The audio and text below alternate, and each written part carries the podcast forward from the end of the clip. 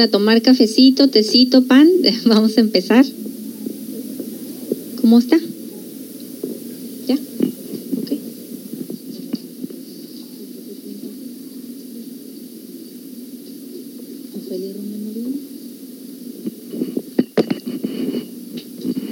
Muy buenos días, ¿cómo están? Buenos días. ¿Qué tal de sueño? ¿Nos quitaron una hora? Venimos todos así, ¿verdad? Dice por acá este solarario que no, que no nos gusta. ¿Cómo les fue con la levantada hablando de las emociones?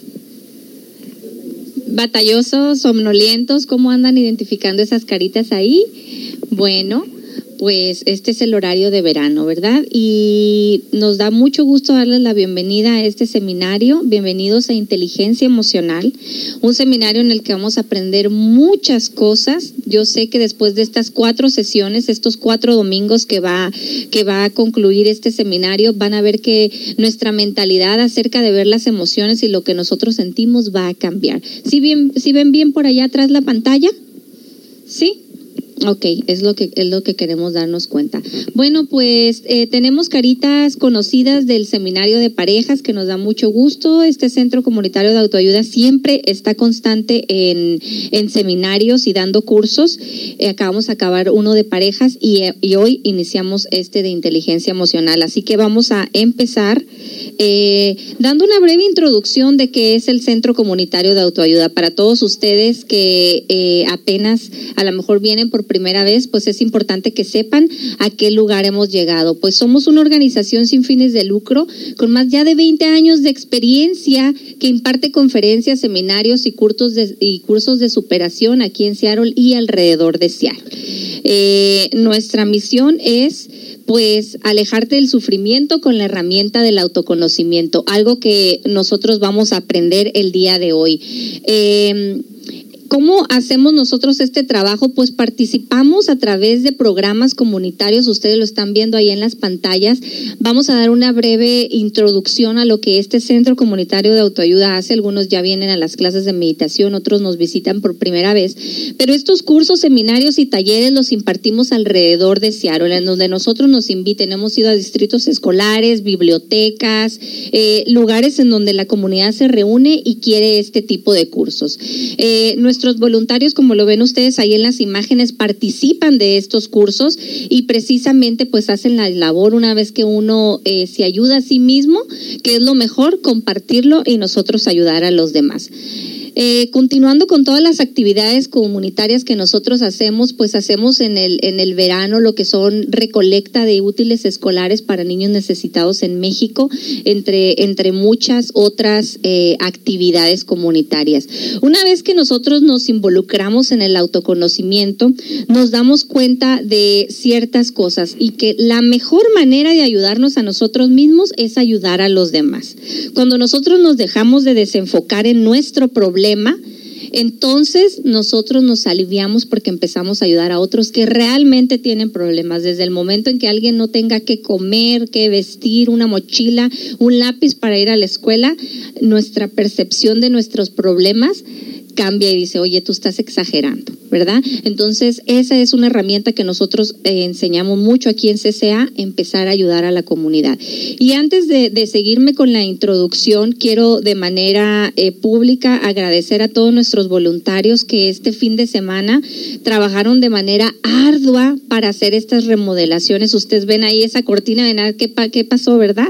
Bueno, pues estamos en remodelaciones y este fin de semana se estuvo trabajando muy duro para para, que pudiéramos ampliarnos. Nos da mucho gusto que cada vez más, más gente se está uniendo a estos cursos, tanto de la meditación como de estos seminarios.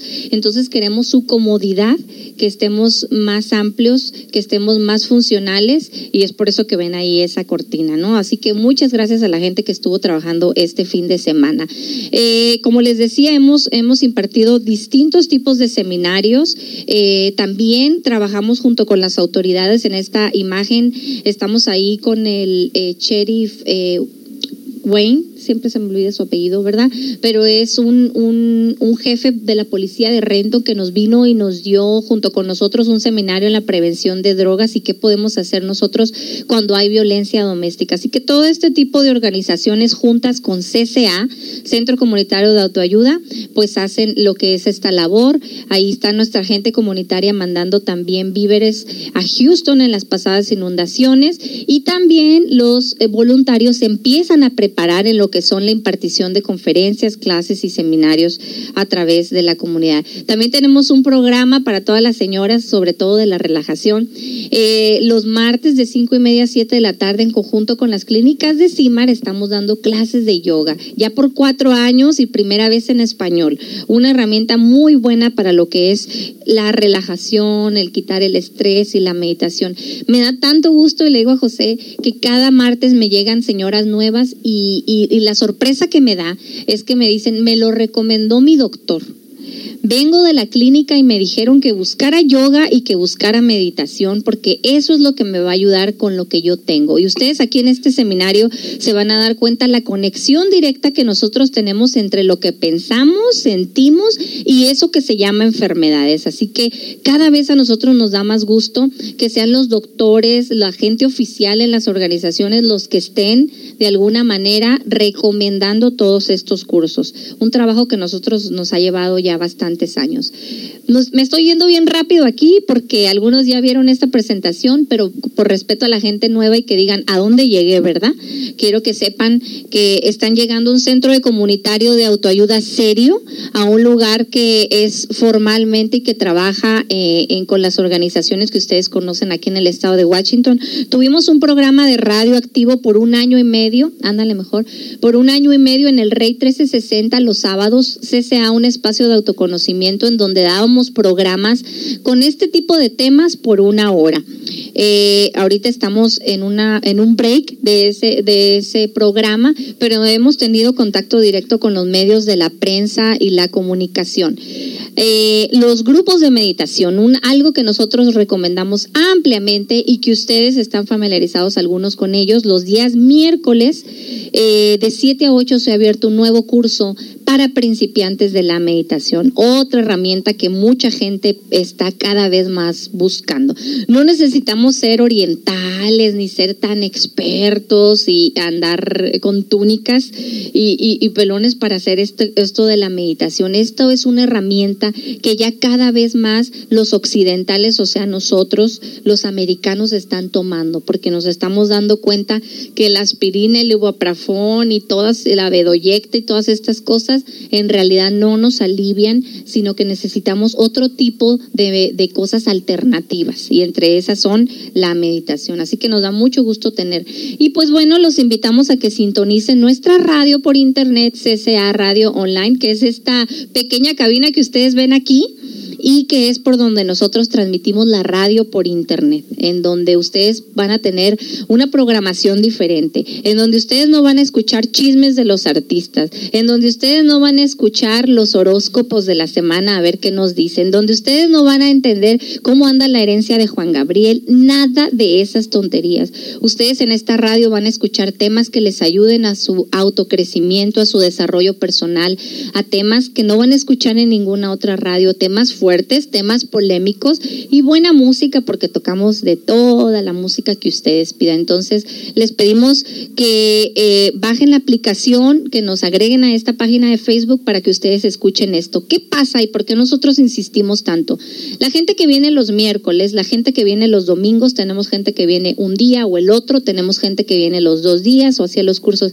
Pero si nosotros dedicamos una hora a nosotros mismos, algo cambia. ¿Verdad? Empieza uno a sentirse diferente, empieza uno a sentirse mejor. Pero si nosotros dedicamos dos horas, tres horas, cuatro horas, cinco horas, si diario nosotros oímos una hora, un programa, algo que nosotros nos conecte mejor con lo que sentimos y somos, entonces hay cambios diferentes. Es como cuando estamos aprendiendo a hablar inglés, mientras más practicamos, mayor vamos a agarrar el idioma, ¿verdad? Lo mismo pasa con nuestra vida, con nosotros. Hay que estar constantes y constantes y por eso nosotros les decimos, tenemos estos días de la semana y tenemos una radio en donde a ti te va a estar, oh, mira, la ira se maneja así, oh, la pareja, martes de pareja. Y en esto, pues tenemos también la ayuda de nuestros eh, voluntarios que eh, participan en este, en este programa con sus participaciones. Tenemos a Gaby, tenemos a Pedro Rivera y tenemos a Edith Rodríguez que participan con cápsulas y con segmentos. ¿Qué es lo bonito de pertenecer a este centro comunitario de autoayuda? Que una vez que nosotros nos vamos preparando en nosotros mismos y luego a nosotros nos toca hacerlo por las demás personas hacerlo por la comunidad y todos de manera voluntaria. De esa manera tú vas donando tu tiempo hacia una buena labor y de repente todo te empieza a ir bien y de repente todo se te empieza a acomodar. Entonces muchas veces nosotros pensamos que es al revés. Primero que se acomode mi vida, mi horario, mi matrimonio, mi relación, mi trabajo y luego yo tengo tiempo para, para mí mismo, para mí misma. No, no, no, no, no. Es al revés. Primero voy a agarrar tiempo para mí misma. Primero voy a agarrar tiempo para mí Primero voy a hacer algo que llene mi alma, mi espíritu. Y luego todo después se va a ir dando por añadidura. Me voy a ir encontrando mejores amigos, me voy a ir encontrando personas de buen corazón, me va a salir un mejor trabajo, me va a salir una mejor oportunidad. Porque entonces nosotros empezamos a vibrar con una nota diferente y ya nos vamos introduciendo a lo que es la inteligencia emocional. Bueno, hasta ahí. Me quise rápido. Me quise rápido para que sepan que ese sea los que vienen por primera vez, pero ya aquí ya me voy a detener. ¿Sí? Déjenle, tomo un traguito a mi café. que me quitaron una hora. Bueno, hasta ahí estamos muy bien y nos da mucho gusto recibirlos con nuestro corazón abierto porque precisamente ese es nuestro logo, un corazón abierto lleno de sus manos. ¿Sí? Manos voluntarias. Bueno, pues hemos llegado a la sesión número uno de inteligencia emocional y quiero abrir este seminario antes de empezar dándoles un fuerte aplauso a cada uno y a todos ustedes.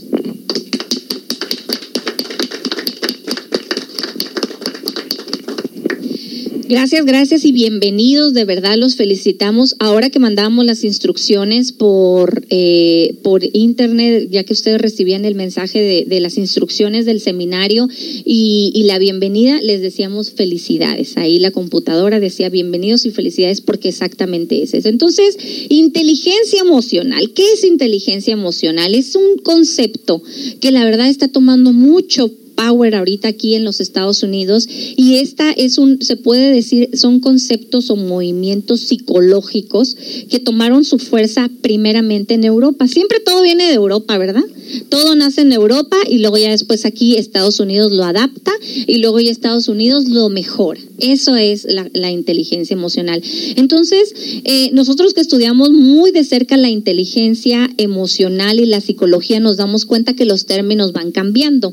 ¿Alguien me puede leer, por favor, qué dice ahí abajo? Las personas que estén a lo mejor aquí enfrente o si allá alcanzan a leer. Ajá.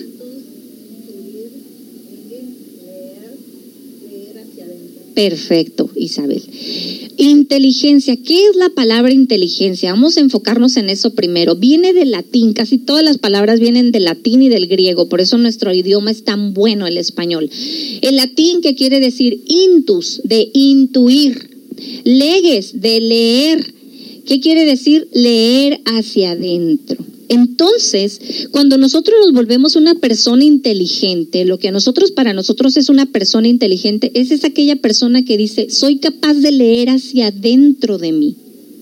¿Sí? Soy capaz de intuir lo que está pasando dentro de mí y capaz de ponerlo como mío. Eso es ser una persona inteligente.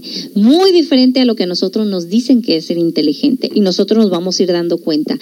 Entonces, existe una diferencia entre lo que es ser el intelecto versus inteligencia. Y aquí vamos a leer qué es.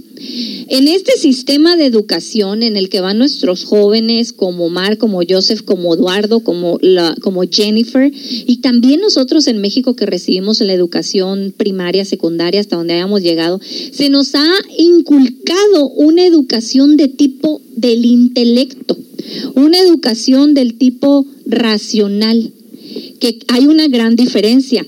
¿Quién me lee el cuadrito que está por acá? Por favor, aquí todos vamos a participar.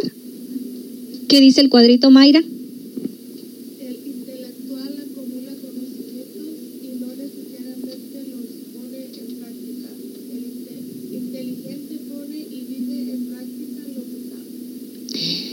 Veamos con calma esta diferencia. El intelectual acumula conocimientos y no necesariamente los pone en práctica. ¿Qué ejemplo se les puede venir en uno de esos? Alguien que según sabe pero no lo pone en práctica. ¿Quién podría ser alguien de esos? ¿Sí?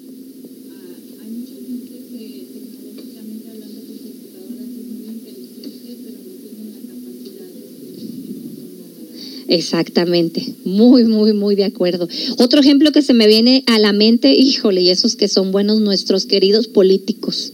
Ah, pero si hablan bien bonito, pero únicamente con el intelecto, más no ponen en práctica nada de lo que están diciendo, ¿verdad? Hablan de eh, mejorar la sociedad, todo, eh, eh, la, humanidad, pero una vez que llegan al poder, ya no ponen eso en práctica y entonces eso es únicamente intelecto. Versus inteligencia, que la persona que es inteligente sabe de lo que está hablando, más no, no solamente sabe, sino que también lo vive y lo siente dentro de él mismo. Así que vamos a continuar.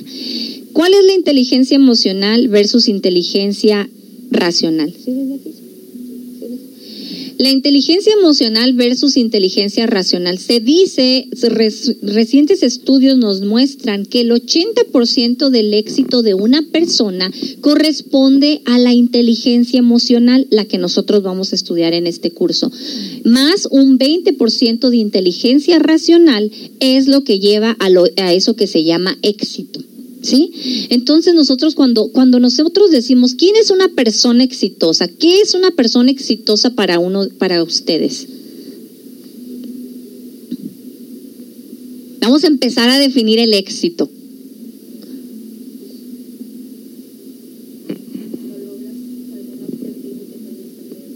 Sí.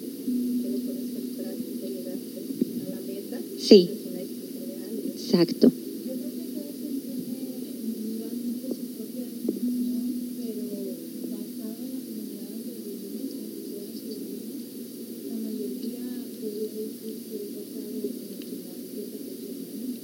En lo económico o en el dinero, ¿verdad? Exacto. Y aquí vamos a poner otro ejemplo. Nos vamos a ir ejemplos, ejemplos, ejemplos. El éxito se dice que una persona está por 80% emocional y 20% racional. Cerebro, corazón. Esa la, la, la, la pelea del siglo, ¿no? la pelea del siglo. Pero ¿qué pasa? Una persona exitosa en este, en este mundo es alguien que va a Harvard, que logra sus esfuerzos desde ahorita y que llega a esa universidad tan prestigiada del mundo, logra tener una de abogado en esa, eh, eh, en esa universidad, logra acomodarse en el buffet más prestigiado de los Estados Unidos, ganando, como tú dices, miles de millones de dólares por una cuenta, por un buffet, que son los que mueven las grandes potencias. Pero resulta que este abogado, vamos a poner Smith, ¿no? Resulta que este abogado de nombre Smith, cuando llega a su casa a altas horas de la noche, no sabe comunicarse con su esposa, no ha visto a sus hijos, no sabe lo que comieron sus hijos, no sabe que a su hijo le hicieron bullying en la escuela, no sabe que su esposa está deprimida. Y él se siente tan poderoso y tan exitoso porque ha logrado lo que una sociedad le dice racionalmente hablando, mas no se sabe comunicar con esa parte emocional. Y cuando él llega a su casa únicamente tiene que tomar algo para sentirse relajado porque no puede conectar con esa parte emocional. Y en el fondo de muchas personas profesionales el día de hoy no experimentan eso que se llama éxito en sí mismos. Vamos comprendiendo porque no nos enseñan a conectar la parte de la inteligencia emocional con nuestra parte de inteligencia racional. Entonces, eso que se define como éxito va cambiando a la medida que nosotros vamos llega la carrera, llega la casa, llega el trabajo, llega el matrimonio, llega el carro, llega la cuenta. Llegamos aquí a Estados Unidos al sueño americano, pero seguimos nosotros persiguiendo ese éxito o felicidad. Entonces, ¿en dónde está? Porque todavía no lo encontramos. Es porque a lo mejor no lo han puesto en el, en el modo equivocado, ¿verdad? Entonces, vemos nosotros aquí la diferencia entre inteligencia racional e inteligencia emocional y, y, a lo largo de este curso vamos a ir entrando más y más en esto. Esto es una parte de la introducción y esta lo vamos a ver después. Nuestro sistema actual basa el éxito de una persona a través del desarrollo y estímulo del lado izquierdo del cerebro. Y esto vamos nosotros a estarlo escuchando constantemente. Quiero que por favor se toquen la parte izquierda de su cerebro.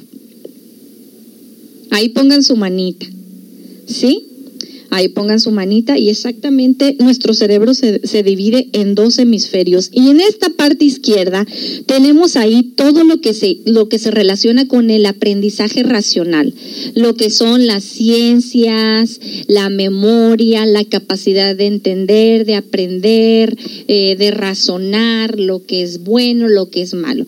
Y en la parte derecha, ahora quiero que se toquen esa parte derecha, esta parte derecha de nuestro cerebro es la que casi no estimulamos, es la que tenemos más olvidadita y más dormidita y es la que se va a conectar en todas estas clases con la inteligencia emocional en aquel lado del cerebro, en el lado derecho de ustedes, de mi persona, de José, está todo eso que se llama emociones, arte, música, sentimientos, datos que nos conectan con eso que se llama corazón. Y es de color se le relaciona en toda la psicología y en toda la psiquiatría y en toda la parapsicología como el lado rojo. ¿sí? y el lado azul. Son las dos polaridades de nuestro cerebro y de nuestras emociones. Vamos a estar estudiando mucho eso. Esto es una introducción de lo que todos ustedes van a ver en estas cuatro semanas. Vamos a aprender como número dos a enfrentar eso que se llama emociones. La pregunta en el pizarrón, en los globos, es ¿cómo te sientes el día de hoy? Una pregunta tan sencilla, pero que las carreras no nos hacen detenernos, ¿no? No me importa cómo me siento, tengo que irme a trabajar, no me importa cómo me siento, hay que llevar a los niños a la escuela, no me importa cómo me siento, tengo que, hacer las cosas aquí en la casa, ¿no?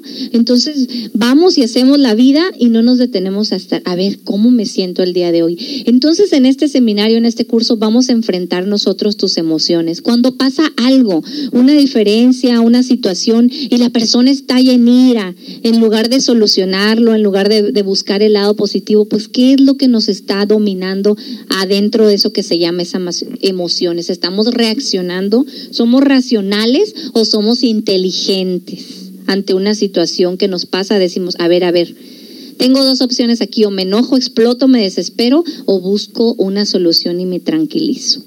¿Sí? Entonces, en vez de no enfrentarlo, aquí en este curso vamos a aprender con herramienta cómo enfrentar nuestras emociones. Como punto número tres, vamos a estudiar un tema bien interesante que se llama los tres cerebros. Yo les dije ahorita, pónganse la mano en el lado izquierdo y luego pónganse la mano en el lado derecho y me van a decir, Meli, pero ¿dónde está el otro cerebro, verdad?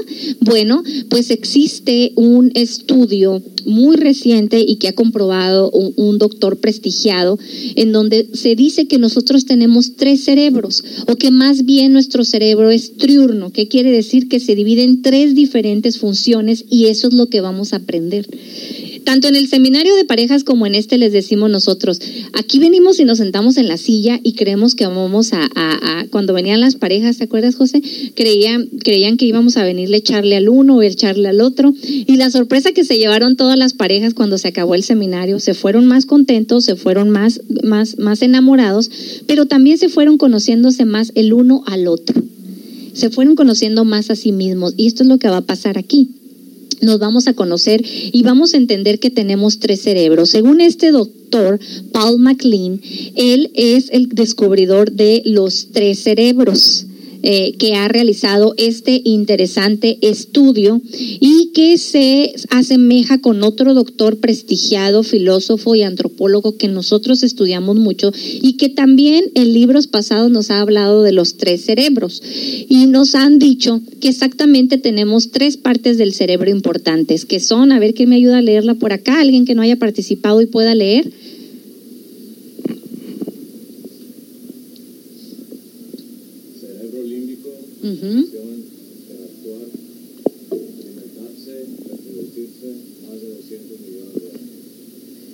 Muy bien. Los nombres son así medios difíciles, ¿verdad? Porque les ponen unos nombres así. Y en la otra parte tenemos cerebro cortical y tenemos el cerebro reptiliano, en donde dicen que se encuentra el instinto, el sobrevivir, el reaccionar, el respirar, el dormir, todo eso que se llama con el instinto, con lo que es las, las funciones del cuerpo, ¿no?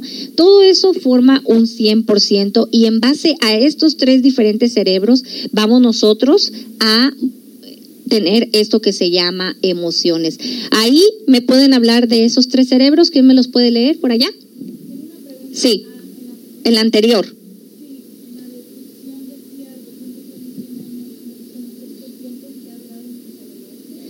Es el tiempo que tenemos registrado nosotros datos en nuestro cerebro, porque ya sería entrar en temas más neurológicos, pero se dice que nuestro cerebro tiene lo que se le dice los registros acáchicos de la naturaleza, en donde dice, por ejemplo, la respuesta cuando una persona la someten ante la hipnosis, que nosotros no recomendamos la hipnosis, pero cuando tú también practicas la meditación, tú te puedes conectar a datos de tu subconsciente que ni siquiera tú te imaginabas que ibas a recordar, porque ahí hay datos de hasta que hay personas que son capaces de oír la, voz de mamá en el vientre. Imagínate a cuántos años te estás conectando a través de la genética. O sea, nuestro cerebro, nuestro sistema, nuestro corazón, nuestras emociones no lo hemos explorado ni en un mínimo por ciento. Y, y, cada vez más médicos están constatando esto. Es por eso que se define en eso y por eso le han puesto reptiliano, porque es así algo tan antiguo, ¿verdad? Hay más documentación de esto y vamos a estar profundizando. ¿Quién me puede leer esto aparte de estos tres cerebros? Sí, Pati. Así es. Y ante esto hay ejemplos. Cuando nosotros tenemos un problema y reaccionamos, nosotros, nosotros no no nos damos cuenta con cuál cerebro estamos, estamos reaccionando. Nos dan una mala noticia y el cerebro motriz, el cerebro motriz hace que nuestras rodillas se doblen de dolor y nos caemos, ¿verdad? Cuando nos dan una, una, una noticia mal instintivamente nuestro cerebro motriz reacciona y nos doblamos ante dolor, hay una reacción en nuestro cuerpo físico. Cuando nosotros nos enojamos, empieza a cambiar la estructura de nuestra cara, ¿no? Y empezamos, se mueven las orejas, se infla aquí y ya sale el fuego por aquí, ¿no? Instinto y cerebro motriz. El cerebro emocional empieza a sentirse aquí en el plexo solar en nuestro estómago, el fuego, la ira, el resentimiento y nos queremos lanzar contra esa persona. Pero el cerebro pensante al mismo tiempo estos tres cerebros se están combinando, se están diciendo, no hagas esto, la lucha entre la conciencia, entre el corazón y el cerebro, no hagas esto, cálmate, y la otra parte diciéndole, sí, dile, reclámale, es decir, si nosotros ponemos atención en cómo me siento hoy ante una situación de la vida, nosotros descubriremos que hay muchas cosas pasando cuando nosotros estamos reaccionando. Entonces vamos a estudiar esto de los tres cerebros con más profundidad en estas clases. Como punto número cuatro de este, de este curso y seminario, vamos a dar una, eh, una clase sobre lo que es el ser y el saber. ¿Por qué es tan importante esto del ser y el saber en la inteligencia emocional?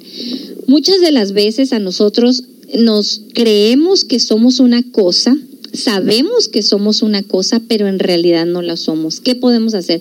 Eh, nos creemos nosotros buenas personas, tenemos la idea de ser buenas personas, pero en realidad no somos buenas personas, ¿no? todos tenemos estos, esto que se llama situaciones. Entonces existe un equilibrio entre el ser y el saber. Y la, y la diferencia entre los seres humanos es que no sabemos equilibrar esta parte del saber y el ser. Ponemos más importancia en saber que ser. Otro ejemplo de esto, un doctor que su, que su papá fue doctor, que su abuelo fue doctor, que la familia han existido los doctores y que dice, pues yo también voy a estudiar doctor, ¿no? Se recibe de doctor, es un buen doctor, pero él se da cuenta dentro de sí que él no es un doctor.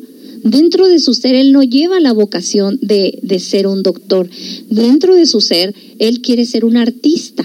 Siempre ha querido pintar, pero no lo ha podido decir por miedo a enfrentar las emociones con su familia y decirles, yo voy a romper este patrón en la familia y decir, no quiero ser doctor, quiero ser un artista. Pero los artistas se mueren de hambre, ¿no? Y los artistas son hippie y los artistas son vagos. ¿Cómo es que vas a hacer? Entonces, él, por miedo a enfrentar esas emociones, no le dice a su familia, yo ya no quiero ser doctor, no soy feliz siendo doctor. Algo dentro de mi ser me dice que no quiero ser doctor, voy a ser doctor.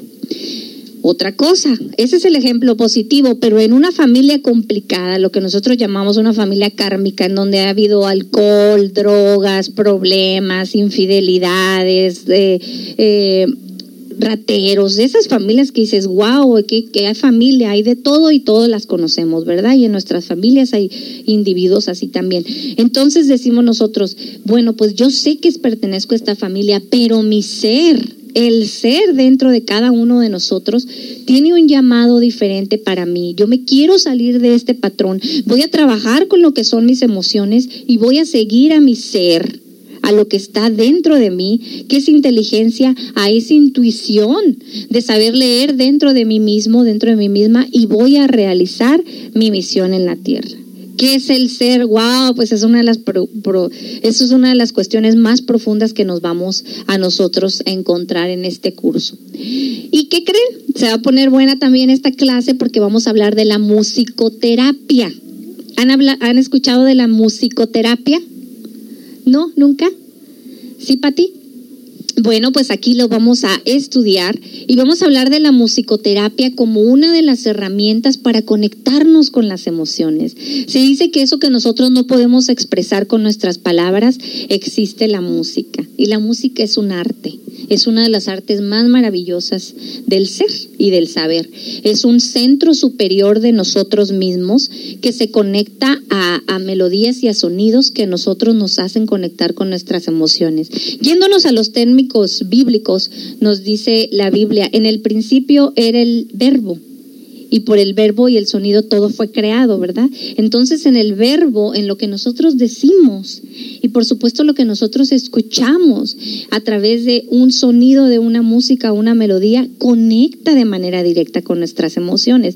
Ejemplo, nos acaban de dejar y no nada más nos dejaron, nos pusieron el cuerno y nos acabamos de enterar. Híjole, la señora que paró el avión, ¿no? ¿Y qué pasa? Tenemos nosotros una emoción sumamente negativa, tristeza, coraje, rabia, venganza, depresión, angustia, coraje. Yo es asesinos. Van ustedes a escuchar esa palabra aquí. Queremos cobrarnos, nos, sentimos humillados y lo peor de, de sentir una infidelidad es que has sentido que han pasado sobre ti. Lejos del amor a esa persona y todas esas cosas es el orgullo el que se nos ha pisoteado. Y ahí sí una persona, como somos muy orgullosos, entonces, ¿qué pasa? Pues ponemos a Paquita la del barrio. y agarramos la botella más llena que tengamos, de verdad, risa. Y si fue el hombre, pues a quién pondrá al commander, a José José, o a quién pondrán ellos, ¿no? Si fue el hombre, porque también nosotras llevamos nuestra Y entonces, ¿qué pasa con eso? ¿Ustedes creen que vamos a salir de esa emoción? No. ¿Qué va a pasar? Se va a hacer un desastre, ¿no? Y entonces vamos a seguir alimentando eso, ¿no? Y pónmela otra vez, y pónmela otra vez, ¿no? Y ponle play desde otra vez, y que estamos alimentando esa emoción negativa en lugar de conectarnos con la parte superior de nuestras emociones. Entonces vamos a, vamos a hacer un estudio muy interesante acerca de la musicoterapia como herramienta para descubrir esto que es la inteligencia emocional. El punto número seis, que yo creo que no hay seminario, amigos, que nosotros no toquemos este punto ya sea de pareja, ya sea de familia, ya sea de adolescentes, ya sea de personas, ya sea de meditación. ¿Cuántas veces hablamos de la ira, José? En cada seminario incluimos este, este segmento o este, esta clase porque pues ahí estamos todos. Y aparte nosotros nos preguntan, bueno, entonces ustedes ya lo dan tanto, ¿ya no se enojan? Seguramente ustedes no se enojan. Por supuesto que nos enojamos. Por supuesto que nos enojamos, pero ¿qué hacemos? Pues esas pelotitas ya van disminuyendo, ¿no? Antes eran así de grandes, ahora podemos decir que eran chiquitas, a lo mejor antes también cuando nos sentíamos así éramos de los que poníamos a Paquita, pero ahora ya sabemos que hay otro tipo de música, a lo mejor ya, ya empezamos a practicar algo que se llama inteligencia emocional y sí nos enojamos, pero ya en distintos niveles, ¿verdad? Ni que fuera un trabajo de una cosa, es algo que se tiene que hacer constante. El punto número siete en este curso, ya si ustedes están apuntando los temas o si los van a ir viendo en, esta, eh, en este seminario. Ay, esta es una de mis palabras favoritas que se ha convertido en, en los últimos meses, que le hemos estado estudiando mucho. No diré que practicando, porque aquí todos somos estudiantes. En el momento que uno se sienta que tiene ganado el juego, estás perdido. Aquí todos los días, cada día, de instante en instante, de momento en momento, nos tenemos que calar a nosotros mismos y decir, esto es así, yo lo veo así, tuve una reflexión en una meditación y dije, este camino es así, das tres pasos un día y te sientes bien contento, estás en esa parte del corazón, estás en la carita feliz de las emociones y llega una situación con la pareja, con los hijos, con la familia, con el trabajo, contigo misma y das dos pasos para atrás. O a lo mejor cuatro. Y luego dices, chin, otra vez me caí. No la hice hoy. Pero ¿cuál es lo bonito de este trabajo del autoconocimiento? Que ya sabes que perdiste tres pasos y que tienes que regresar a donde estabas. Y luego llega otro día, llega otra situación y te pasa otro problema con tu hijo, con tu pareja, con tu trabajo. Y luego avanzas otros dos pasitos. Ay, dices, ay, ahí voy. Y otra vez, esperanza, alegría en el corazón, triunfó el ser, triunfó la conciencia, triunfó la inteligencia emocional, no me agarró el ego, no fui víctima de mis emociones, lo pude hacer. Y luego llegó otro día y otra vez se le olvidó uno algo con la pareja, una situación, un problema, ay, vamos otra vez, ¿cuántos te gustan? ¿Sí? Y esto es así. Y esto es así, es de seguir y seguir y seguir. En el punto número siete vamos a desarrollar eso que se llama empatía. ¿Alguien ha escuchado la palabra empatía?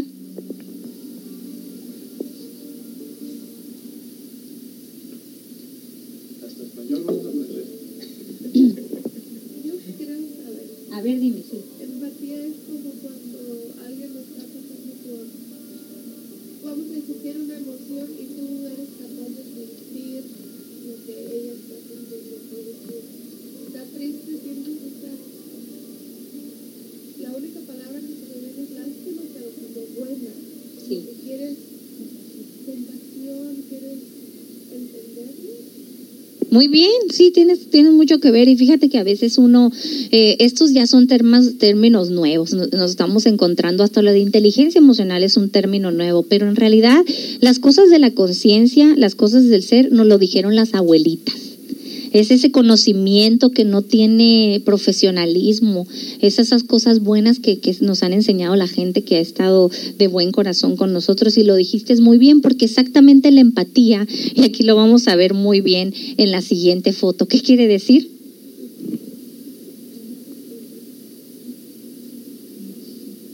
¿Qué quiere decir? ¿Qué está haciendo el Señor ahí? Que no es fácil andar en tacones, ¿verdad? que Polo es más bueno. Aquí ayer andaba todo este fin de semana con los zancos así con los que hacen las paredes y le decía yo, wow, ¿cómo aprendiste a hacer eso? si nosotros con unos así chiquititos andamos, ¿eh? ¿verdad? Me sé poner en los zapatos ajenos, y no nada más las zapatillas de la mujer, sino en los zapatos del esposo, en los zapatos de Omar y Isabel. Yo fui adolescente, cuando él se pone con la aborrecencia y el berrinche, tú tienes que, nosotros nos tenemos que acordar cuando tú fuiste adolescente, cuando tú no querías escuchar a tu mamá, cuando tú creías que te podías comer el mundo y que los adultos eran, ya sabes lo que uno pensaba, cuando están locos, yo tengo la razón, así piensa un adolescente, ¿verdad? Y no es culpa de ellos, están pasando por un sistema hormonal así montañesco, ¿no? Entonces, la empatía es saber ponernos en los zapatos ajenos. Cuando la pareja llega de mal humor después del trabajo y la quiere agarrar con uno o uno con ellos o ellos con uno y nosotros querer reaccionar negativamente en lugar de ponernos en la empatía y decir, a ver, a ver, inteligencia emocional, a lo mejor tuvo un mal día, viene estresada, viene estresado, viene cansado, viene cansada, trae hambre, se quiere bañar y quitarse el polvo de, del trabajo, ¿no? Estuvo en el rayo del sol o del frío en la construcción. Mejor me calmo y dejo que se le pase el chahuisque. Entonces, Hay dos tipos de empatía y aquí las vamos a estudiar en este curso. Empatía cognitiva y empatía afectiva. Y vamos a ir familiarizando con este tema. Les digo que vamos a aprender tanto juntos. Como punto número 8, ¿qué dice ahí?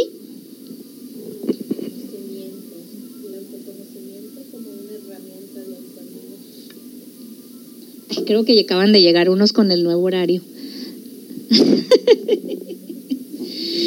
El autoconocimiento como una herramienta de autoayuda, pues ¿qué les puedo yo decir de este, de, de, este punto número 8? No hay clase ni seminario que nosotros no hablemos del autoconocimiento y la autoayuda.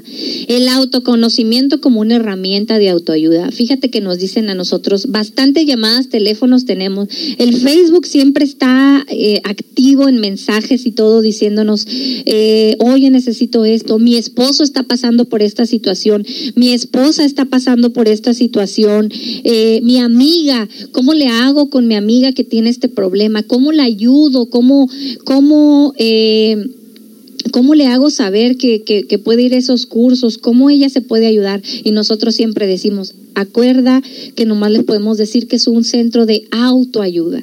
Hasta que la persona no pide la ayuda, es exactamente cuando se le puede ayudar. Nosotros no podemos hacer nada por las otras personas, tiene que, tiene que llegar de nosotros mismos, hasta con la pareja. Nosotros no podemos esperar que cambie la pareja si nosotros no empezamos a hacer el cambio. Es que ella, es que él, eh, eh, en las terapias que José daba de pareja siempre decía que lo ponían de referee. Y es que tú y es que ella. No, no, no, no, se trata de lo que cada uno vayamos a hacer en nosotros mismos y eso empieza así como un aroma que empieza a impregnar de manera positiva a los demás. Así que vamos a estudiar mucho la herramienta del autoconocimiento en este curso. Como punto número dos, y me encanta esa imagen de la parte, viene siendo su izquierda. ¿Qué está pasando ahí con la mujer en la parte izquierda? Está volando y se está convirtiendo de... Sí. ¿La mariposa? ¿Qué pasa con la mariposa? ¿Cuál es el proceso de la mariposa? ¿Quién me lo puede decir? ¿Es una oruga? ¿Un gusanito primero?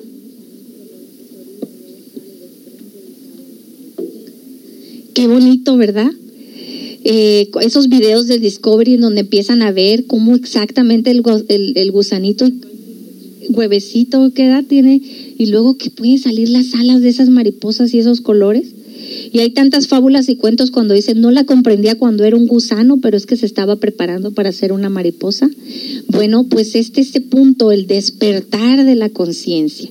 Y el despertar de la conciencia es uno de los objetivos en este curso de inteligencia emocional. ¿Qué dice allá abajo del despertar de la conciencia?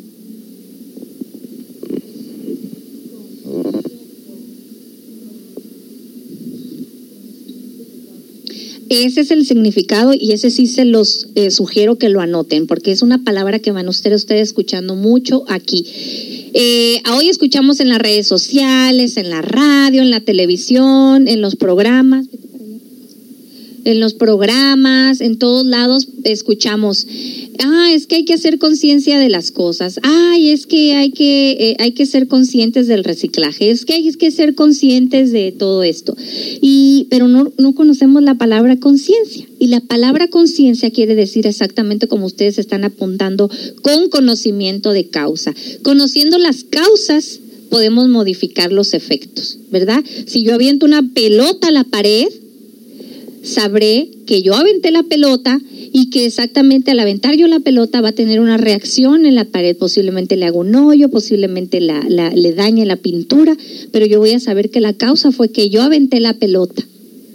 Entonces la gente dice, decimos, estoy deprimida, estoy deprimido, eh, me siento con problemas, mi matrimonio no está funcionando, mis hijos están en, en, problemas, en el trabajo nadie me quiere, eh, no tengo amigas, me siento mal, no tengo dinero, no encuentro pareja, ninguna relación me funciona, no me he casado, me he casado muchas veces, me he divorciado, problemas.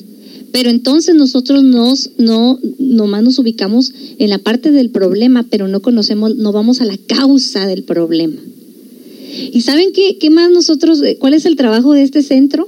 que, que, que José, mi persona y el equipo de voluntarios trabajamos, la gente allá afuera nos dicen, es que la vida es así, Dios, y en el Facebook cuando la gente se queja de sus problemas, llegan las, las falsas amistades o las personas diciendo, no te preocupes, mijita, échale ganas, Dios sabe por qué hace las cosas, la vida es así, algo te va a enseñar, tú vas a seguir adelante, tú te mereces esto, tú te mereces los otros, gracias, bendiciones y todo. No, no estoy diciendo que no lo hagan, ¿verdad? Es algo bonito sentir el soporte o la ayuda de nuestros amigos, pero yo les voy a decir una mala noticia. ¿Listos? Cuando a mí me la dijeron también me así como que, ¿para qué? Me fui para atrás. La vida no es así. Dios no quiere que pasen estas cosas. No es cierto que nosotros nos merecemos otra cosa o alguien mejor. En realidad, ¿sabe qué quiere darnos la vida? Una lección de las causas quiere que nosotros aprendamos cuáles fueron las causas, las circunstancias, los motivos y la, y la falta de inteligencia emocional que nos hizo meternos en esa situación. Pero la gente es más fácil echarle la culpa a un Dios o decir que la vida es así. No, la vida no es así. Dijo por ahí un sabio que era cómico, pero sabía mucho de estos estudios y fue cantinflas. Y dijo, en esta vida tenemos dos responsabilidades, una ser feliz y la otra ser feliz a los demás. Entonces no venimos a sufrir, venimos a aprender. ¿Sí? Aprender esto que se llama causas y a ser responsable de nuestras acciones y no echarle la culpa a un Dios ni a que la vida es así. Como punto número 10 vamos a aprender algo que es bien difícil, que es el autocontrol. Ay, lograr el equilibrio, qué difícil. Ustedes en este curso de seminario de inteligencia emocional vamos a aprender que no se van a ubicar ni en lo bueno ni en lo malo. Nosotros no nos creemos ni buenas ni malas personas, no existen las malas personas. Para nosotros eso es, eso es empezar a, a practicar la empatía. No hay personas malas. Hay personas que no conocen sus emociones, que son víctimas de sus emociones, que no han conocido las causas de su sufrimiento y reaccionan instintivamente en un desequilibrio. Pero no hay personas, no nacimos malos, nos hacemos malos en lo que nosotros vamos aprendiendo en nuestra vida. Entonces esto nos hace crear una empatía, pero tampoco nos vamos a meter en problemas, ¿verdad? La empatía, la inteligencia emocional no es vivir en una burbuja de positivismo que ahorita mucha gente está dormida en ello. A la anterior era despertar, ¿se acuerdan? Despertar, despertar conciencia. Ahorita andamos medio dormidos, nos quitaron una hora. Necesitamos despertar, necesitamos activarnos, porque si nos dormimos, nos vamos a ubicar en un desequilibrio de, ok, todo es amor, todo es armonía, positivismo, y, este el Dalai Lama dijo esto, Osho dijo esto, y ahí todas las frases en el Facebook con unas fotos maravillosas, ¿verdad? Pero llegan los problemas y no nos acordamos de esas frases, ¿no? Y agarras el sartén que tengas en la mano porque... Entonces, ¿cuál es el autocontrol? ¿Cuál es el vivir en equilibrio? Esa es la constante, no es estar ni en lo bueno ni en lo malo de las cosas, es estar en el medio bien difícil, es estar en la conciencia. Le mandaba una foto a nuestro instructor en estos días, que es una muy conocida ahí, donde va un este, va una persona eh, en un paisaje y va uno sentado del lado eh, izquierdo. Fíjense, siempre lo manejan por lo de nuestros cerebros, y va viendo las rocas y va todo triste mientras va, yo creo que la han visto, mientras va la otra persona por el lado eh, bonito del camino y va tomando fotos y va alegre y dice, todo está como tú quieras ver las cosas, ¿verdad? Y le, y le pregunto yo, le digo, pero ¿cómo cuando uno se sienta de un lado y del otro? O sea, no crean que nosotros no tenemos esos días, ¿verdad? Yo tengo días que me siento deprimida y en este, en este, en este momento y en estos cursos y en este estudio que me he dedicado a mí misma, le decía la otra vez a mi esposo, le digo, oye José, he descubierto algo bien, bien, bien raro, le digo, bien difícil de, aceptar, le digo, he comprendido que toda mi vida he sido depresiva. Y se los digo así con mi corazón en la mano. Le digo, he sido depresiva, le digo, pero, lo, pero con mis emociones y la astucia de mi cerebro racional y la educación que recibí, la formación como crecí, porque todo tiene que ver en nuestro entorno, lo he aprendido a disfrazar muy bien. haciéndome la chistosa, haciéndome la alegre, haciendo mucho trabajo, haciendo muchas actividades, andando siempre activa, para no tener tiempo de sentarme y conocerme a mí misma y entender que hay cosas que me deprimen demasiado. ¿Quién iba a decirlo? Pero son este tipo de cosas de enfrentar nuestras emociones que dice, oh, oh, lo tengo que trabajar. Y hay que estarlo trabajando constantemente porque llegan días así y llegan. Entonces, volviendo al ejemplo del instructor, entonces, ¿qué hay que hacer? Dice, hay que ir en el camino del medio, en, el del pasillo, me dijo, ese que está vacío, en donde no está sentado ni del lado de la izquierda ni está sentado del lado de la derecha, en donde no vas aprendiendo ni el, lo bonito del paisaje ni lo negativo de las rocas y lo triste del paisaje. Hay que ir en el pasillo del camión. ¿Se acuerdan los camiones? que llevan ese pasillo, en los carros no lo tenemos, dice, exactamente ahí me dijo donde no hay nadie, donde nadie se quiere sentar, exactamente ahí donde está vacío, ahí donde vas a conseguir el vacío iluminador a través de la meditación, la introspección y el conocerte a ti misma. Oh, wow, dije yo pero todos queremos ir sentados, ¿no? A un lado o al otro. Entonces aquí vamos a aprender eso que se llama autocontrol, la razón, la emoción y el instinto. En este curso vamos a tener claves y herramientas correctas para una armonía. Vamos a tener ejercicios, van a poner el cerebro a trabajar, ¿sí? Lo van a subir a la bicicleta. Ahí está. Y lo vamos a combinar con algo muy maravilloso que es la meditación. Vamos a darle un descanso a este cerebro, a la parte izquierda, a la parte derecha de esa, eh, eh, de esa inteligencia para empezar. Y vamos a tener esto que es, se van a llevar el día de hoy la primera tarea, que esa se las voy a poner ya que terminemos, pero hasta aquí entonces la introducción de lo que será este curso. Así que, ¿están listos? ¿Sí? Bueno, hoy se lleva la tarea número uno, después vamos a tener ahorita unas dinámicas, pero los dejo con José, director de este Centro Comunitario de Autoayuda, que nos va a hablar más de esto de las emociones y la inteligencia.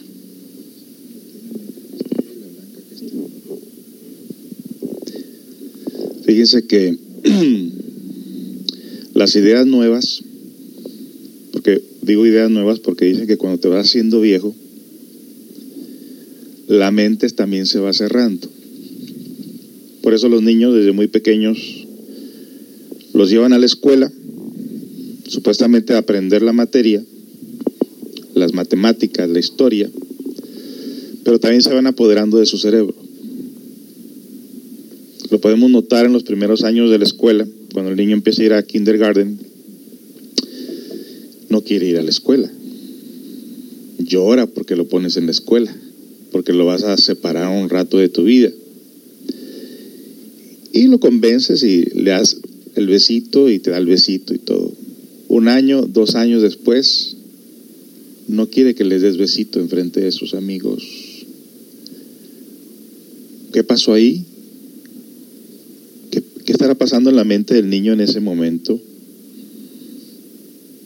Lo mismo cuando ya salimos a la calle nosotros, que nadie se entere lo que nos está pasando dentro de nuestra casa. Pero escuchando las palabras de un tío mío decía siempre, no podemos evitar esconder lo que traemos dentro de nosotros, se ha de manifestar externamente en una sociedad lo que cada uno dentro de nosotros traemos potencialmente dentro de nosotros como un problema. Entonces, si vemos, hoy en la actualidad más viciosos, más vagabundos, que, cada vez más jóvenes, nos dan no sé qué ver en las mañanas, esas personas pidiendo dinero, uno de cincuenta y tantos años y ellos apenas de 18, 20 años y pidiendo dinero en una esquina. ¿Qué pasó en su mente? Fue a la escuela, vino de una familia, lo educó la sociedad, pero ¿por qué no se, eh, por qué no realiza, por qué no se da cuenta de su situación? ¿Por qué no se da cuenta en qué momento empezó a separarse de sí mismo?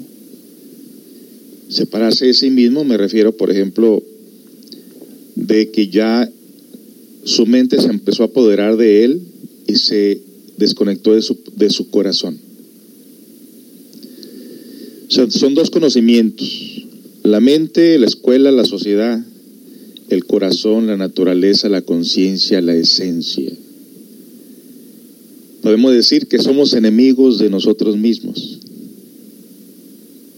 Cuando nosotros empezamos a razonar o a usar mucho el raciocinio y no la inteligencia, que la inteligencia está en el corazón. No solamente el corazón bombea sangre. El corazón en un momento dado, por ejemplo, cuando nosotros empezamos a acercarnos a nuestro corazón, sabemos que nos duelen muchas cosas, pero sabemos que no podemos huir de lo que sentimos, de lo que pensamos.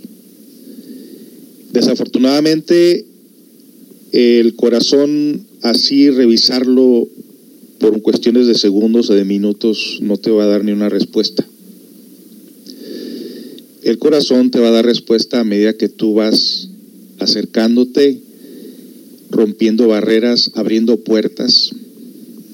Y cuando digo abriendo puertas, rompiendo barreras, desde que va a haber una serie de pensamientos, recuerdos, emociones, que no te dejan viajar, seguir viajando hacia Él. Obviamente es como, por ejemplo, cuando viene mucha gente caminando hacia ti, tú quieres llegar a cierto lugar, pero vas eh, encontrándote con toda esa gente y tienes que irlos toreando. Cada uno de ellos en un pensamiento diferente te, te pregunta dónde vas, es que quiero llegar a esa parte donde no hay, donde hay paz, donde hay tranquilidad, donde, donde pueda estar con mi interior y cada uno te dice, no, vente conmigo, yo te, voy a, yo te voy a llevar a un lugar diferente donde te vas a divertir. Y luego otro dice, no, tú vente conmigo, yo te voy a llevar a otro lugar diferente. Y encontramos gente de casino, gente de bailes, gente de la lotería, gente de toda clase y cada uno de ellos te quiere llevar a lo que ellos piensan que es lo que te va a dar la tranquilidad y la paz. Y eso lo enfrentamos nosotros en la meditación y tienes que ser indiferente a cada uno de esos pensamientos y tienes que llegar hacia el otro lado.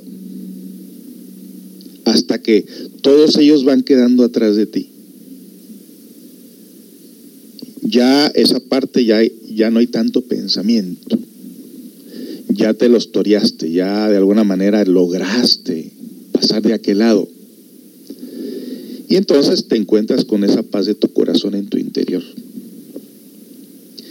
Cuando llegas a esa paz de tu corazón, en tu interior, entonces todo lo que tú quieres saber de todo lo que te ha pasado en tu vida y todo lo que quieres comprender de la vida, en forma natural, así como el niño lo trae en su interior ahorita, en forma natural, esa parte de la conciencia te va a ir diciendo, te va a ir guiando. Entonces vamos a comprender una, un ejemplo que les voy a poner a ustedes que ya existe en la naturaleza, pero que se habla muy poco de ello, porque gran parte de nuestros conocimientos que nosotros entregamos a ustedes son del corazón. Hasta lo que esto en este momento hemos aprendido de la escuela ha sido un conocimiento de los sentidos, de los cinco sentidos. Pero los cinco sentidos realmente son muy, muy poco prácticos. Existe un sentido dentro de nosotros que se llama intuición. ¿Alguien ha escuchado ese sentido? Intuición es un sentido superior a los cinco sentidos, superior a la mente. La intuición pertenece a ese principio inteligente de nuestra propia alma, nuestra propia conciencia. Cuando nosotros logramos activar, y esa, esa parte de la conciencia es como cuando eh, un carro no prende, le da vuelta, le da vuelta, le da vuelta y no prende y no prende y no prende. Y en una de ellas de repente prende y arranca. Y esa parte de la conciencia, tú la meditas, la tratas de comprender y de repente nada. No hay marcha, no hay experiencia. Pero le insistes y le insistes y le insistes hasta que ya se activa. O sea, en otras palabras queremos decir que esa inteligencia en el interior la tenemos, pero está inactiva, no funciona. Y cuando no funciona, solamente tienes que seguir reglas. Esto no se hace, esto sí se hace, esto no se hace, esto sí se hace. Mientras llegas a esa parte de la conciencia. Muchos, muchos de ustedes les dijeron a sus papás, sé, sé buena persona, no le hagas daño a nadie, sé una persona sincera, sé una persona justa. Y todo lo tenemos en teoría. Pero la vida, la situación, el estar alejados de nuestros corazones, pues nos fuimos perdiendo como quien dice. Y de vez en cuando se activa esa parte y como que tratas de reflexionar, tratas de tú mismo decir, ay, no, no debo estar pensando estos pensamientos, no debo estar haciendo esto. Y bueno, te la toreas en ese momento, pero después cuando menos piensas ya estás en el suelo otra vez. ¿Verdad? ¿Pasa? Por lo importante dice, no importa cuántas veces en el intento de querer caminar en el camino del equilibrio de tu conciencia inteligente, te caigas. Lo importante es que te vuelvas a levantar. Y por lógica, si no te levantas, pues te van a usar de tapete. Levántate. Y si vas a esperar que alguien te levante, no. Muchos te quieren ver tirado en el suelo. Muchos te quieren ver caído. Entonces no les des ese gusto. Levántate. Esa parte inteligente de la conciencia obviamente conecta a algo mágico. Muchas veces inexplicable, pero dices, yo no sé cómo le hice, pero salí de esta. Y no te des convencido, eh, por vencido todavía porque siguen otras más. Y siguen muchas más. En el crecimiento interior va a haber de eso. Te levantas, te caes, te levantas, te caes. Y no puedes decir, no, pues ya me cansé de intentar. ¿Y entonces qué vas a hacer? No te puedes quedar ahí. Mientras eh, la vida continúa, algo tienes que hacer, pero hay mucha gente que se queda en el pasado.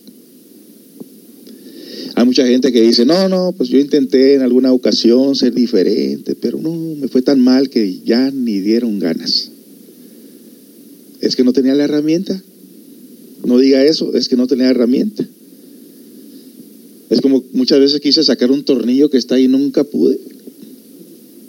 Me quebré todas las uñas de mis dedos, es que no se hace con las uñas. Se hace con un desarmador. ¿Sí? O sea, se tiene que usar la herramienta adecuada. Voy a poner el ejemplo de lo que les decía a ustedes, que la naturaleza tiene y que nosotros no vemos. Vamos imaginando, por ejemplo, estas dos botellas en este momento.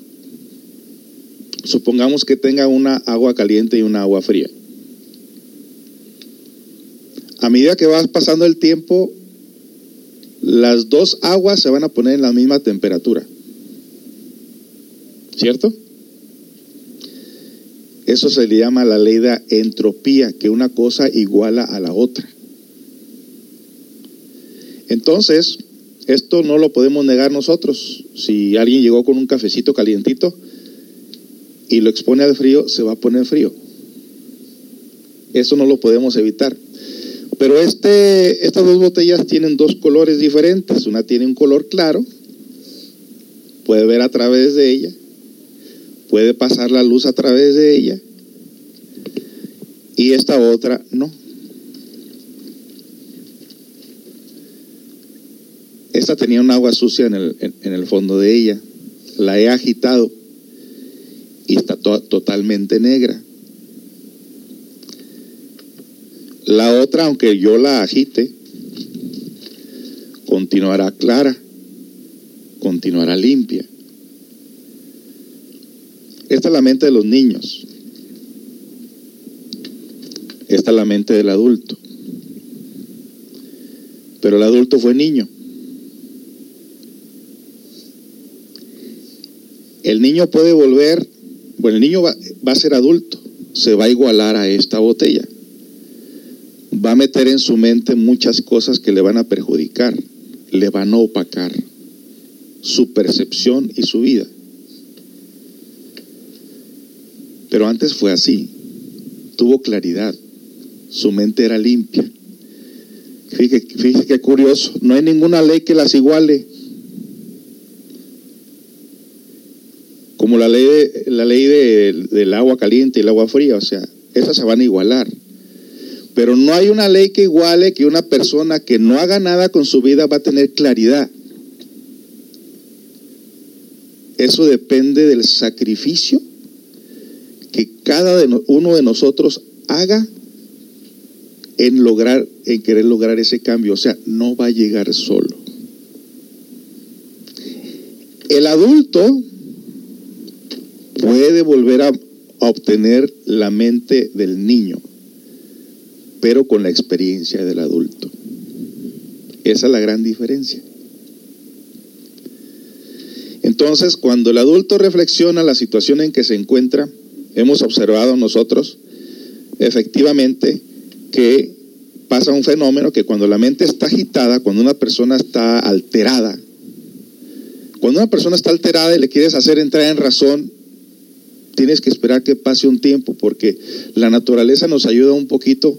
Cuando nosotros nos retiramos un poquito de aquello que nos agita, nos perjudica, la naturaleza en unos, en unos días hace que la parte oscura de nuestra mente se vaya asentando y entonces esta botella va a tener un poquito de claridad, no del todo, porque el subconsciente está lleno de esa parte oscura de nosotros mismos.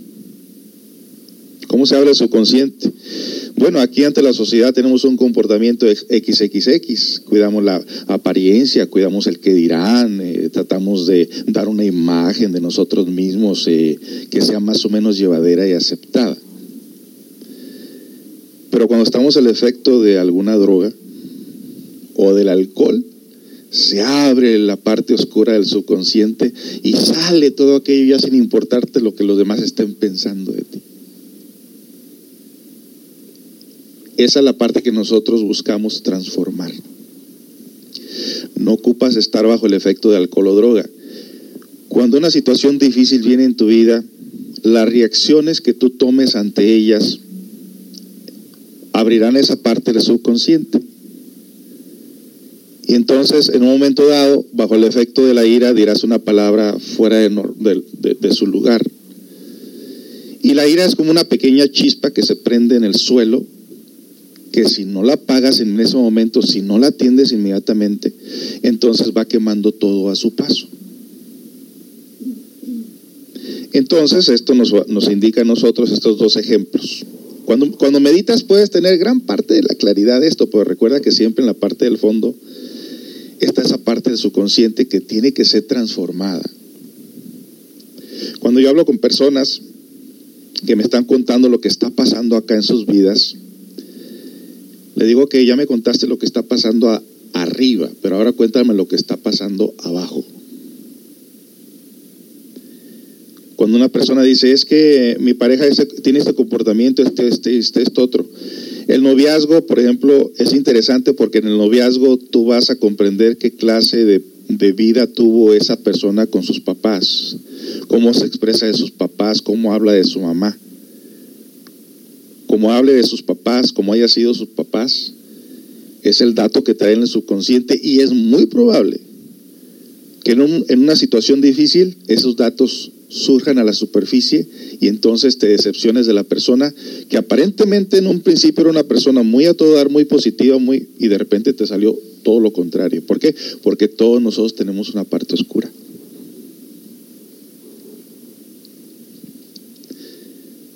Pero no es muy constructivo y muy positivo saber que la tenemos y quedarnos allí. En, este, en el estudio se dice, hay que practicar lo que se llama la autoobservación, que es otro sentido fuera de los sentidos comunes. La autoobservación te ayuda a verte en tu interior y muchas de las veces agarrarte infragante. El otro día por aquí saliendo del banco, arrancando el carro, una señora me decía, hey, venía desesperada hacia mí, dije, algo quiere, ¿verdad? Cuando alguien te habla en la calle, ya sea que es de Herbalife, de Amway, o de alguna religión, o lo que sea, que, quieren que seas parte de su de ellos, ¿no? Y casi comúnmente así es. Rara vez conoces una persona ahí que solamente quiere tratarte como persona. No, casi todo el tiempo nosotros vemos una persona con, con la intención de hacer un negocio con esa persona, poco no? O de traerla a nuestro, a nuestro círculo vicioso. No puedo decir esta, porque entonces hay, hay, que convivir con los niños, ¿verdad? Nadie quiere estar con los niños, ¿no? casi todas las personas cuando normalmente quieren buscar a un igual, que sean iguales. Pero la curiosidad mató al gato. Yo podía haber arrancado el carro, me voy. Pues yo no tengo nada que ver con esa señora, yo no la conozco. Pero digo, a lo mejor la puedo ayudar de alguna manera. Porque siempre uno trae eso, donde quiera uno que se va. Mire, que a veces uno eh, digo, ok, me voy a retirar un poquito de la gente porque hemos estado muy ocupados y necesito tiempo para mí. Me iba a pescar aquí en la marina, tiraba el anzuelo. Se acercaba alguien y me contaba todos sus problemas. Y a veces lo que le decía, ¿sabes qué? Habla más despacito porque vas a espantar mi pez. Y miraba cómo llegaba, una vez llegó una señora con, sacó un montón de, de joyas, bueno, como un collar, pulsera, anillo. Seguramente eran buenos, yo no sé, pero los agarró en el puño de su mano y llorando, temblando, los aventó al agua. Tesoro para el que sabe, para el que bucea, ¿no? Y se fue llorando la señora. En ese muelle de Des pasan muchas cosas. Han tirado las cenizas de muerto, han soltado globos porque han perdido un, ser querido, cada cosa es una representación. Y yo veo y digo, ok. Bueno, esta señora llegó por fin, me dice, acabo de llegar de Nueva York con mi familia, necesitamos dinero, no hemos comido, miré el carro que traía, todos sus dos brazos llenos de joyas, y le digo, ¿qué puedo hacer por ti? Este, se saca uno de los anillos, puro oro macizo dice que es. Eh, dame 100. Le digo, no, si yo no ocupo anillos, yo no traigo anillos, no me gustan. Es que tengo hambre, es que tengo familia, tengo... Eh, el esposo estaba allá en el carro, en un Highlander como 2010, 2012 más o menos. Dije, ¿será cierto? La señora nerviosa le dijo, mira, sabes que no quiero comprar tu anillo. No, no, pero mira, y, usted sabe la persona así como son, ¿no? Me acuerdo de lo que las, las tranzas que le hacían a mi mamá también en aquel entonces. Mira, lo, único que puedo hacer es darte unos 5 dólares o 10 dólares para que te compres una hamburguesa o algo. Pero yo no me interesa comprar tu anillo. Entonces la pulsera, no, tampoco. Cuando me dijo, ¿y a mí de qué me sirven 10 dólares? Dije, ah, cuando uno tiene hambre, cuando uno tiene gran necesidad, un dólar, una cora, que te dé cada persona a, a su paso y no faltará realmente cuando realmente tienes hambre. Si una persona dice, sabes que acabo de llegar, tengo hambre, lo puedes ver en su cara siéntate, yo te compro unos tacos ahí. No pidas mariscos, ¿eh? tacos sí te compro. Porque los mariscos son muy caros, tampoco te cargues. Tonto no soy. Pero esto nos enseña a nosotros a ir ampliando un poquito y darnos cuenta inclusive qué nos rodea y cómo reaccionamos ante la gente que nos rodea. Lo mismo si una persona viene, tú acabas de meditar, más o menos tienes un poquito de agua limpia. Pero llega otro que tiene la, la mente muy sucia a contaminar tu propia mente. Déjate cuento lo que me pasó y lo me cuentas tú. Y las dos terminan tan negras una como la otra. Las dos salen llorando de ahí. Y nadie ayudó a resolver el problema de nadie. Entonces, la ley de la entropía para mí es algo tan interesante porque dicen, si tú por lógica vas a la marqueta, te compras un plátanos, naranjas, y tomates, y tú empiezas a ver que a los días empieza a podrir uno de esos vegetales o de esas frutas y la dejas ahí, ¿qué pasa si dejas esa fruta pudriéndose con la demás fruta? Lo va contaminando, ¿verdad? Pues así nos vamos contaminando nuestras mentes nosotros. nos abrimos ante comentarios negativos. Y por más que digas tú, no, estoy estudiando en el centro comunitario de te ayuda, yo sí aguanto.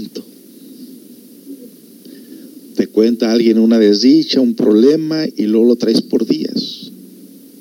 Te ha robado parte de tu vida, te ha robado parte de tu tiempo. Nos hemos contaminado de las preocupaciones de otras personas y a veces cuando ya tienes un tiempecito así, sin ver a esa persona, la buscas en Facebook a ver si ya se mejoró.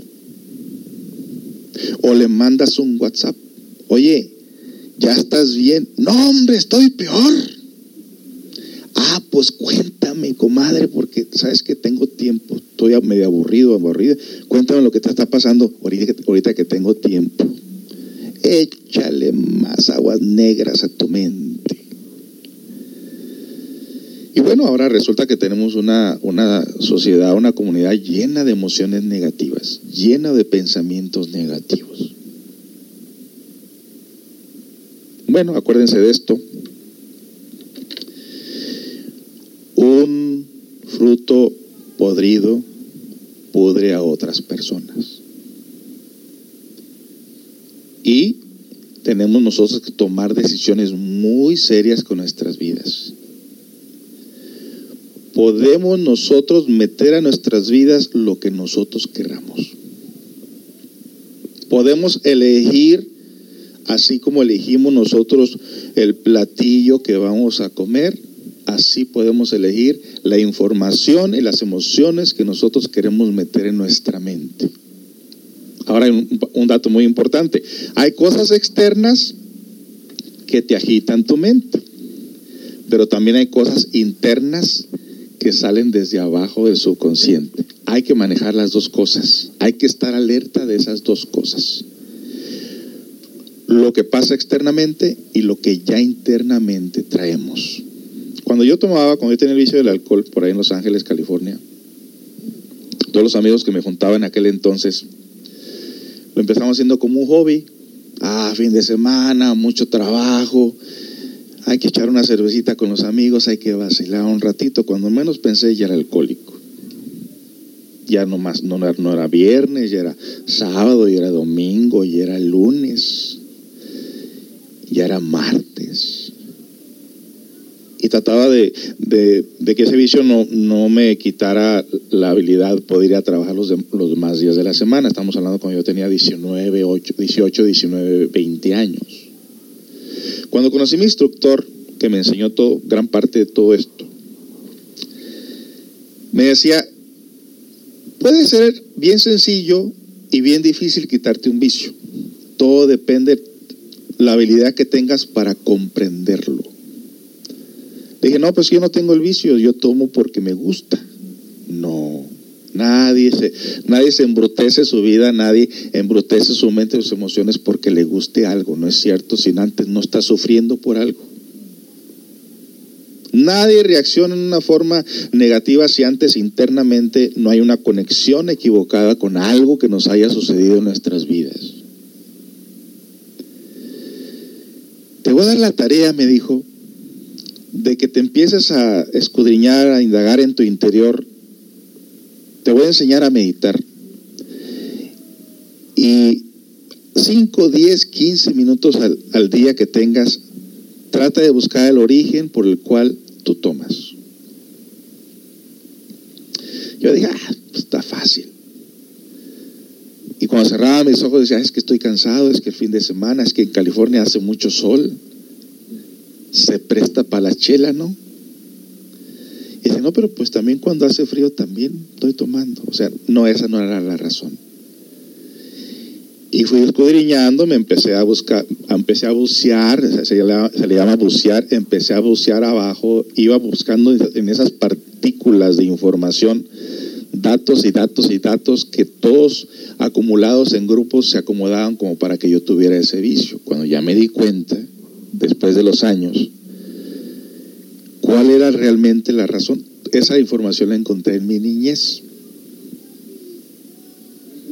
Y entonces empezó una serie de comprensión, una serie de tratar de darme cuenta de la situación, lo que eso me había llevado, a lo que me había llevado, a todo lo que yo sentía, a todo lo que yo hacía. Y entonces dije, ok, ya de aquí para adelante pura templanza, pura voluntad y puro para adelante. Lo mismo lo hice en el cigarro, lo hemos, lo hemos hecho en cualquier situación que, que va apareciendo.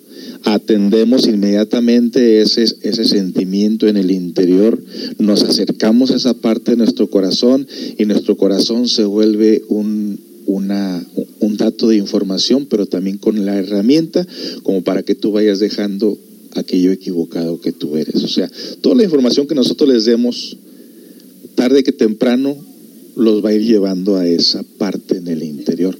Pero hay un dato muy interesante. Va a aparecer la impaciencia.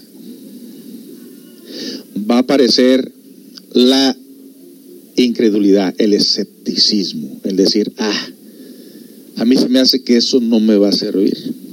O a mí se me hace que esto y esto, pero fíjese que a lo que tú te acostumbras a hacer todos los días en tu vida, a los hábitos que tú tengas dentro de tu vida, sean buenos o sean malos, sean positivos o sean negativos, eso determina tu destino. Si usted hace el intento todos los días por quitarse algo de encima que le, que le causa preocupación, que le causa un peso en su vida, que le quita la alegría, quíteselo. Y luego lo que sigue, como los pasos que acaba de, decir Meli. Y esto es muy parecido, por ejemplo, precisamente eh, el, el ejemplo, das tres pasos para adelante o para arriba. Y los que están al lado tuyo no quieren que tú des esos pasos. Entonces tú les dices, vengan, los invito a una mejor forma de vida. Y es otra decepción que tiene la mayor parte de personas, que muchas personas no les interesa. ¿A qué vas para allá? hombre, te están lavando el coco. Esos son unos charlatanes, hasta brujo me han dicho. De nada te va a servir eso. Entonces tú dices, ok.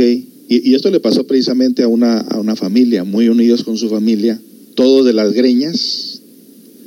Ya no uso el término como perros y gatos porque aquí comen del mismo plato. Pero todos ahí en un momento dado, todas sus familias llevándose mal, eh, yendo a las, a las, fiestas, yendo a los lugares, yendo aquí, yendo allá, yendo a la iglesia inclusive, todo. Y cuando ellos empezaron a hacer modificaciones, llegaron a sentirse como que sus familiares les empezaron a rechazar un poco porque ellos empezaban a hacer modificaciones en sus gustos por la vida, empezaban a quitarse cosas que les perjudicaban. Le dije, estás en una situación muy difícil. Tienes que darte cuenta que cuando tú caminas, a los que te quedan atrás les dices, camina conmigo, no quieren caminar. Entonces, te igualas a ellos. O si te quieren y te ven los cambios favorables que estás haciendo en tu crecimiento interior, dirán, oye, esto está bien, vamos para adelante. Y si no, te tocará convivir con ellos, pero tú dando para adelante. Y es la parte más difícil. Porque lo que se les presenta a ustedes en este momento es un camino, una forma de vida. Claro, yo tengo mis familiares, ni uno, muchos de ellos no están, más ni uno está en esto, pero yo me llevo bien con ellos. Yo platico con ellos, hablo con ellos, pero no puedo cargar sus problemas. Usted no puede cargar problemas ajenos. Hasta ese muchachito que depende de su mamá ahorita, le puede decir a su mamá, venga, camine conmigo, mijo.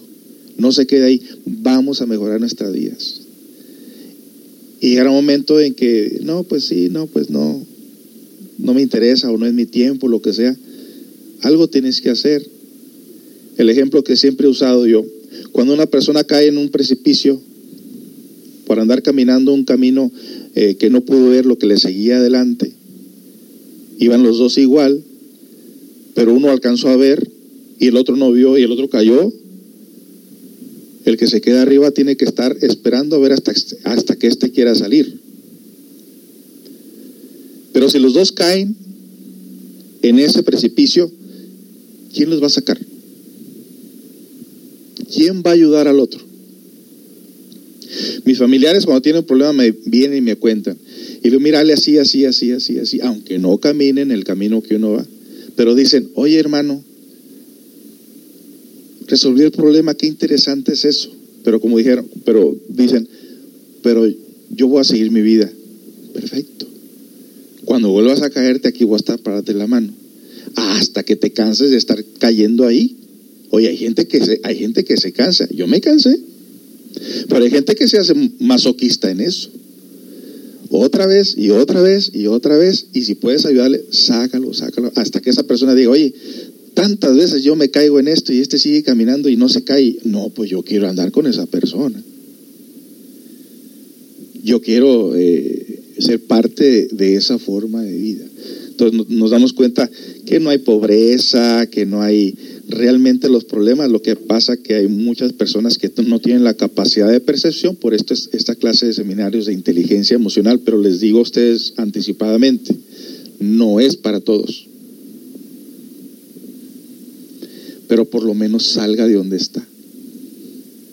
Usted se va a sentir bien con su interior y no puede darle gusto a los que se quedan atrás o quédese con ellos y tendrán el mismo problema.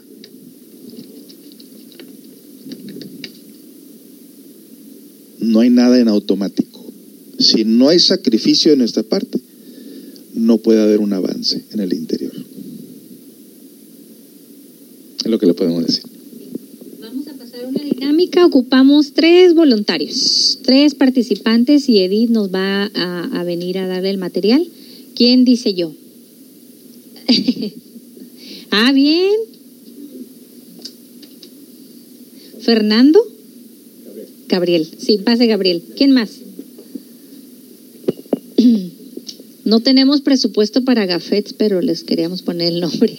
Gabriel, ¿quién más acompaña a Gabriel? Necesitamos dos personas, no les va a pasar nada, es algo sencillo. ¿Quién más? ¿Quién más por acá? ¿Una mujer? Allá. ¿Cómo te llamas, mija? Marilu, sí. Marilu, bienvenida Marilu. Ya que me dicen el nombre, ya me acuerdo de las conversaciones. Bienvenida Marilu. ¿Quién más? ¿Quién más? ¿Una tercera persona? Cada domingo alguien diferente va a participar. Este está sencillo. Vente Isabel. Muy bien. Edith nos va a pasar a dar estas bolitas, o qué le podemos decir, bolitas, eh, nudos. ¿Y qué dijimos que era la parte, qué era, dijimos que era la parte roja? La emocional. ¿Qué dijimos que era la parte azul? La racional. Exacto. ¿En dónde está eh, la parte roja en el cerebro? Perfecto. ¿Y en dónde está la parte azul? Muy bien. Ok.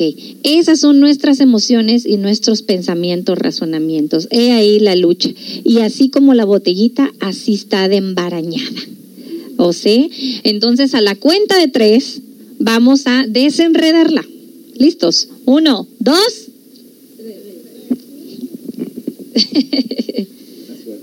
Buena suerte.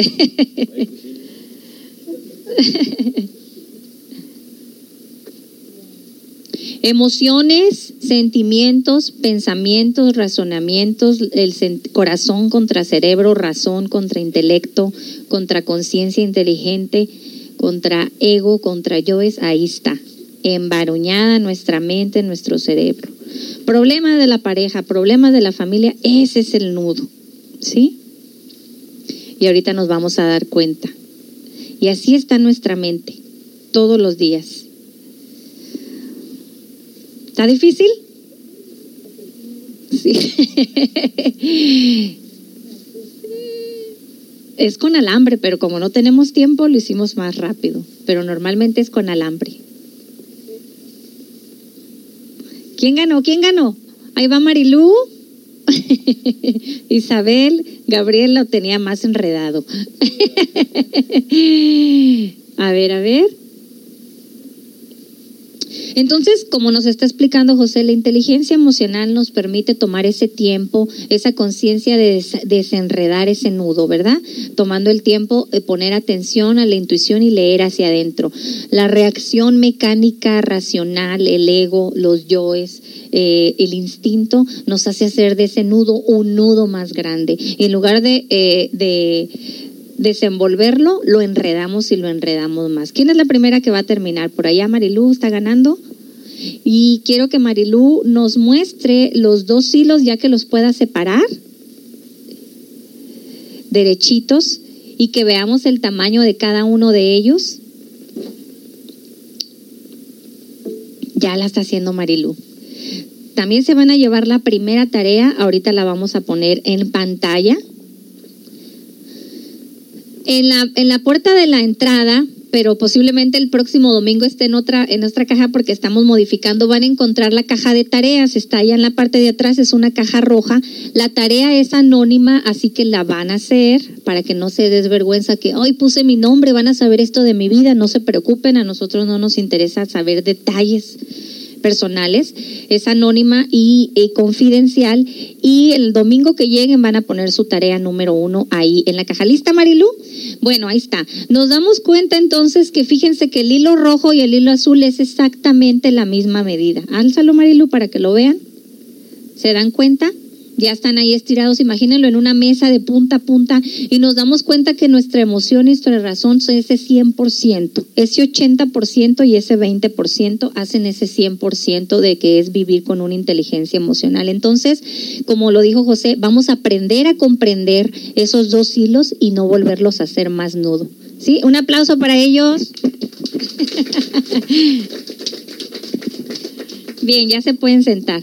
Gabriel le tocó la más difícil. Sí, sí, no. Eso estaba difícil. Sí, ahí donde guste.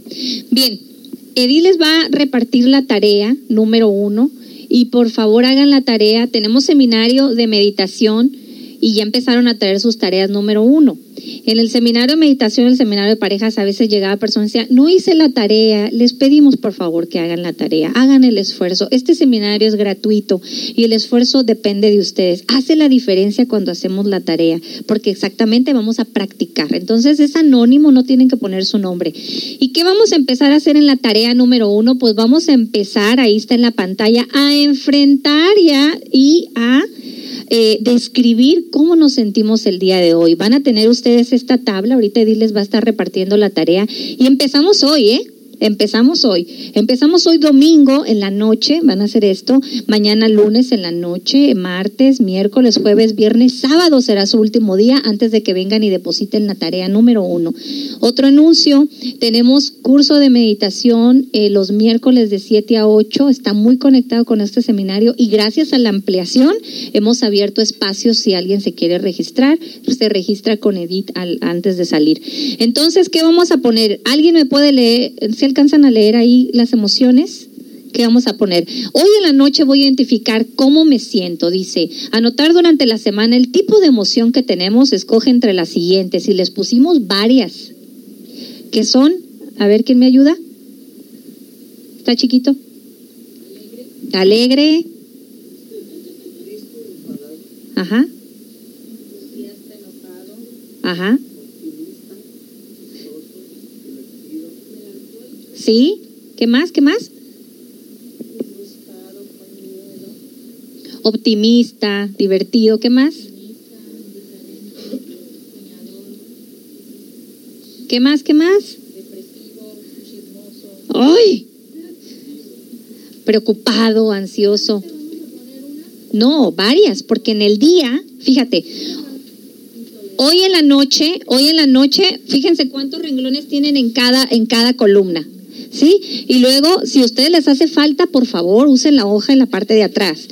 En, sí, la, la verdad a mí se me hace poquitas las que le puse, pero ustedes se pueden ir acá domingo, aparte domingo, entonces hoy en la mañana, ¿qué horas son? Ya son casi las 11 y me, casi las 12. Hoy en la mañana amanecí triste.